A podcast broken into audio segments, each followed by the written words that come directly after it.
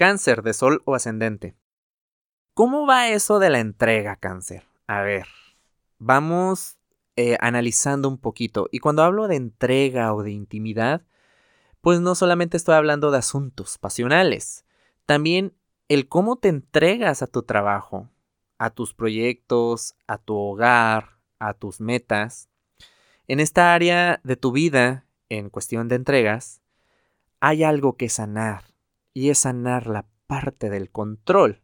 Vaya, cuando nosotros nos entregamos a una persona, a un proyecto, a algo que le depositamos esa fe y a lo mejor hasta expectativas, pudimos haber salido hasta lastimados. Entonces, parte de ese control es una protección que quizá no te está funcionando, sino que necesitas abrirte y darle espacio y oportunidad para que las cosas se den y los demás también tengan cancha y tengan espacio para que puedan ejecutar o hacer ofrecerte algo que ni siquiera pues te esperabas.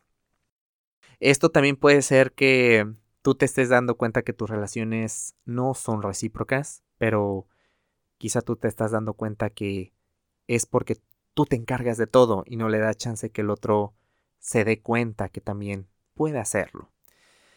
Eh, entiendo que el pasado pues puede resultar así como agobiante y más para un cáncer de sol ascendente. Eh, esto de soltar el control un poco, ¿sí? Pues es difícil porque estamos en una temporada de muchos cambios y cambios que te pueden sorprender. Entonces, aquí lo mejor que te puedo yo recomendar es apertura total en que las cosas se puedan dar de diferente manera. Un asunto financiero llega a su final, ¿ok?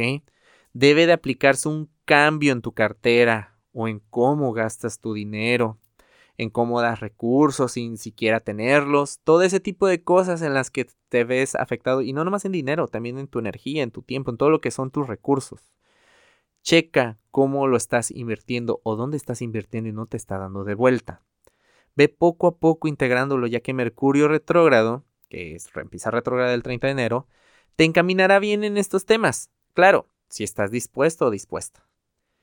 Si quieres saber más de la energía disponible, te invito a que escuches el episodio El hámster sin rueda y que nos sigas en redes sociales. Búscanos como Caja Astral Podcast.